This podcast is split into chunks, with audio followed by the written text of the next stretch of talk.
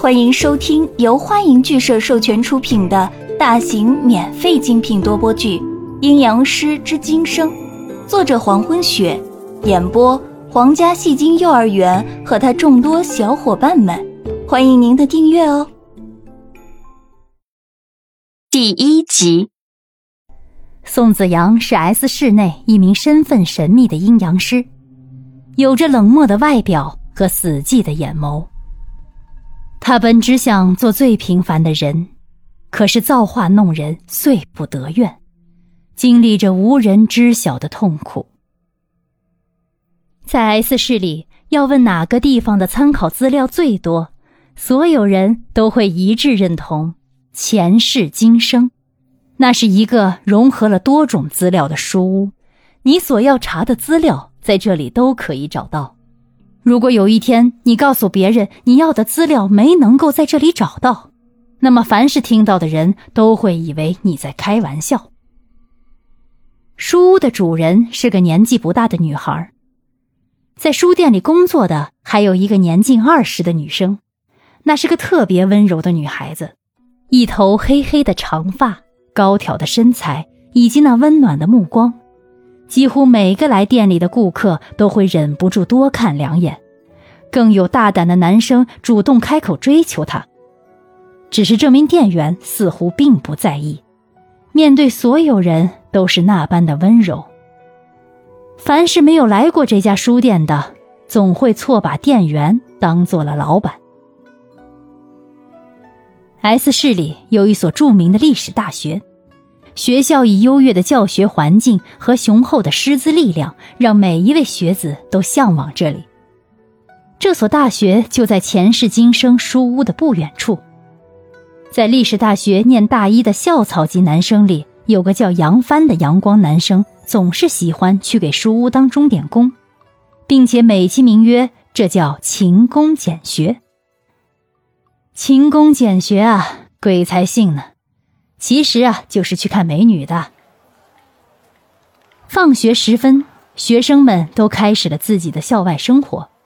在众多学生中，有个长着白白嫩嫩的娃娃脸，黑黑的眼睛一笑就眯成了一条缝，说话声音特别灿烂，身材修长，手里总拿个篮球，一边走路一边拍打的男生。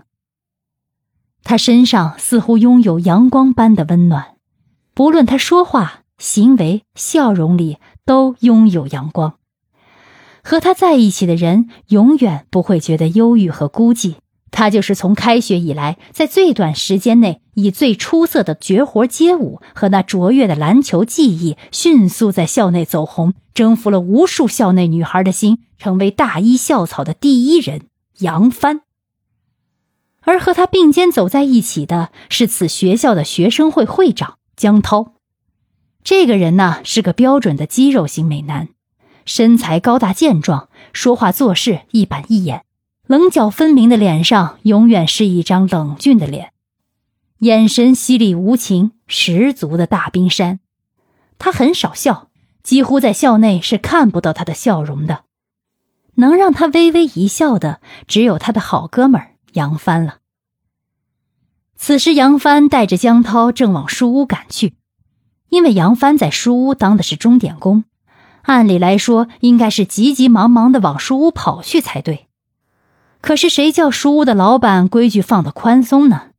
就算迟到一个小时也不会说什么。再加上有个好脾气的美女店员，能在那里上班可以称得上是一种享受。十分钟后，走到书屋门口，杨帆和江涛抬步进门。正好此时，从门口走出来一个看似上高中的女孩，个子不高，齐脖短发，茶色的发柔顺垂落于脖子，然后又以脖颈成弧度向脸侧划过，脸蛋儿也是个娃娃脸，肌肤算不上白皙，却也光滑，让人移不开视线的是女孩的那双眼睛，浓密的睫毛，大大的眼眶，黑亮幽深的眼眸。瞳孔里面的黑暗深邃孤寂，直接映出了你的倒影。女孩一脸平淡的走了出去，在看到杨帆时顿了一下，又扫了一眼旁边的江涛，微微一点头，示意可以进去干活后，便头也不回的走了，步伐从容，不急不徐。从不多事的江涛在看到刚才的女孩后，下意识的问：“杨帆，她是谁？”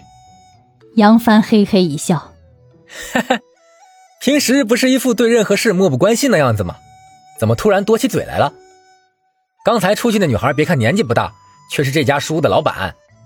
其实刚开始啊，我也奇怪，她年纪这么小，真的是这家有名书屋的老板吗？后来我才知道，这丫头，别看她个儿低。”城府可深着呢，比起你的聪明啊，有过之而无不及。江涛回望了一眼女孩走的方向，真的吗？那我倒要认识认识她了。走进店内，在书屋门口摆放着不知名的花草，店内放着古色古香的书架，书架上的书都已经分类摆好，书架的最后面放着一张书案，书案上的东西很简单，一个本子。一支笔，在书案旁靠窗户的地方摆着一张小桌子，桌子上摆着一套茶具，但是并没有泡茶，似乎只是一个摆设。在书案的另一边是通向二楼的楼梯，店主人和员工的卧室还有厨房都在楼上，非店内员工不得入内。感谢您的收听，如果喜欢，请点击订阅。转发评论哟，爱你们，比心。